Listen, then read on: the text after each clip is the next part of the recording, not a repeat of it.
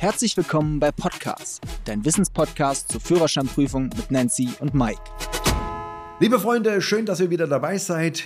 Die Verkehrszeichen sind ein wichtiger Bestandteil im Straßenverkehr überhaupt. Und sage und schreibe, in Deutschland gibt es tausend verschiedene Verkehrszeichen. Ist das nicht der Wahnsinn? Also ich höre ja immer wieder, die einen sagen Verkehrszeichen, die anderen sagen Verkehrsschild. Wo ist denn da jetzt eigentlich der Unterschied? Also ich könnte es ja eigentlich schon sagen, aber wisst ihr, was ich gemacht habe? Ich habe mal die künstliche Intelligenz gefragt, was denn der Unterschied zwischen einem Verkehrsschild und einem Verkehrszeichen ist. Darf ich dir das ganz kurz vorlesen? Sehr gerne. Also der Begriff Verkehrszeichen umfasst alle Arten von Verkehrsregelungen, die durch Symbole, Zahlen oder Buchstaben dargestellt werden, um den Verkehrsteilnehmer Informationen und Anweisungen zu geben. Verkehrszeichen können auch auf der Fahrbahn, an den Masten oder auf Schildern platziert sein. Das heißt, ein Verkehrszeichen kann eigentlich überall angebracht sein. Hingegen das Verkehrsschild, das ist wiederum ein spezifischer Typ von Verkehrszeichen, das auf einem Schild platziert ist.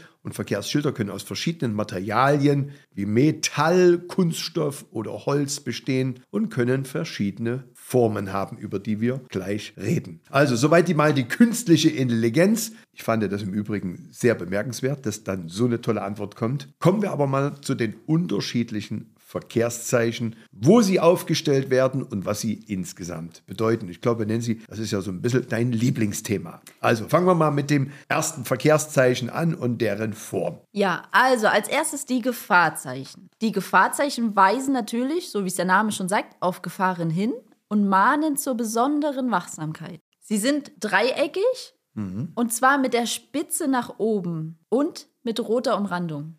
Und in welcher Entfernung sind sie denn aufgestellt vor der Gefahr? Außerhalb geschlossener Ortschaften stehen sie im Allgemeinen 150 bis 200 Meter vor der Gefahrenstelle.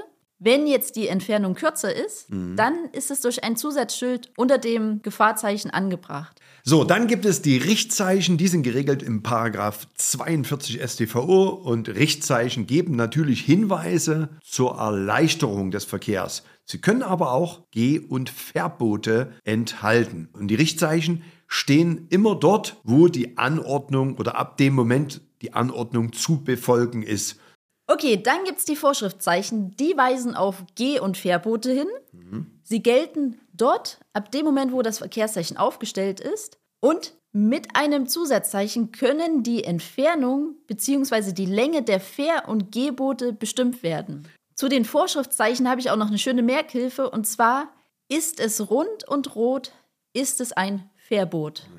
Ich habe auch noch ein schönes Beispiel und zwar Durchfahrt verboten, kennen wir alle, ne? Äh, rund roter Kreis außen inne weiß und Zusatzschild Anlieger frei. Und da ist natürlich oft Unsicherheit, wer darf jetzt da reinfahren und wer nicht. Die StVO sagt ganz klar, Anlieger ist, wer ein an der Straße anliegendes Grundstück bewohnt oder zu einer Erledigung aufsuchen muss. Es genügt also irgendeine Beziehung zum Anliegergrundstück, um dort reinfahren zu dürfen. Das Einzige, das du nicht machen darfst, ist, diesen Straßenzug durchzufahren, sozusagen als Abkürzung zu benutzen. Okay, Mike, also wir haben jetzt Gefahrzeichen gelernt, mhm. Richtzeichen, Vorschriftzeichen, Gibt es denn noch andere Verkehrszeichen? Also es gibt jetzt noch die Zusatzzeichen und die Verkehrseinrichtungen. Und die Zusatzzeichen, das sind im Grunde genommen die kleinen eckigen weißen Schilder mit schwarzem Rand. Und die können auch einzeln am Straßenrand angebracht sein oder andere Verkehrszeichen entsprechend näher erläutern oder beschränken. Zur Kategorie Verkehrseinrichtungen zählen zum Beispiel Leitpfosten, fahrbare Absperrtafeln und Schranken.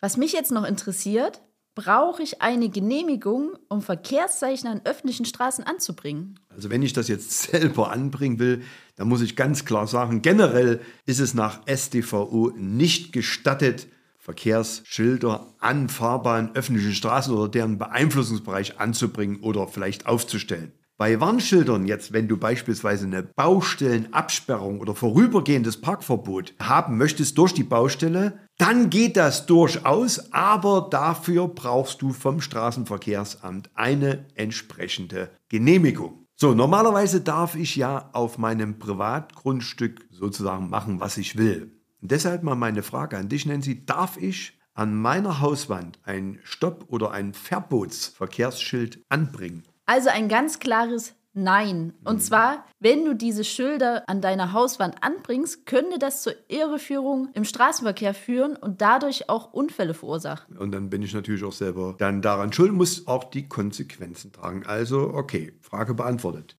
So, dann hatte ich eine Frage mal bekommen. Kann ich Mitbewohnern auf dem Grundstück oder überhaupt jemanden anderen auf meinem Grundstück das Radfahren untersagen? Und es ist natürlich so, innerhalb des eigenen Grundstückes kann anderen das Radfahren untersagt werden. Nur, und das ist ganz wichtig, sollte man sich bewusst sein, dass eine Missachtung natürlich keine verkehrsrechtlichen Folgen nach sich zieht, da es sich eben halt nicht um ein amtlich aufgestelltes Verkehrszeichen handelt.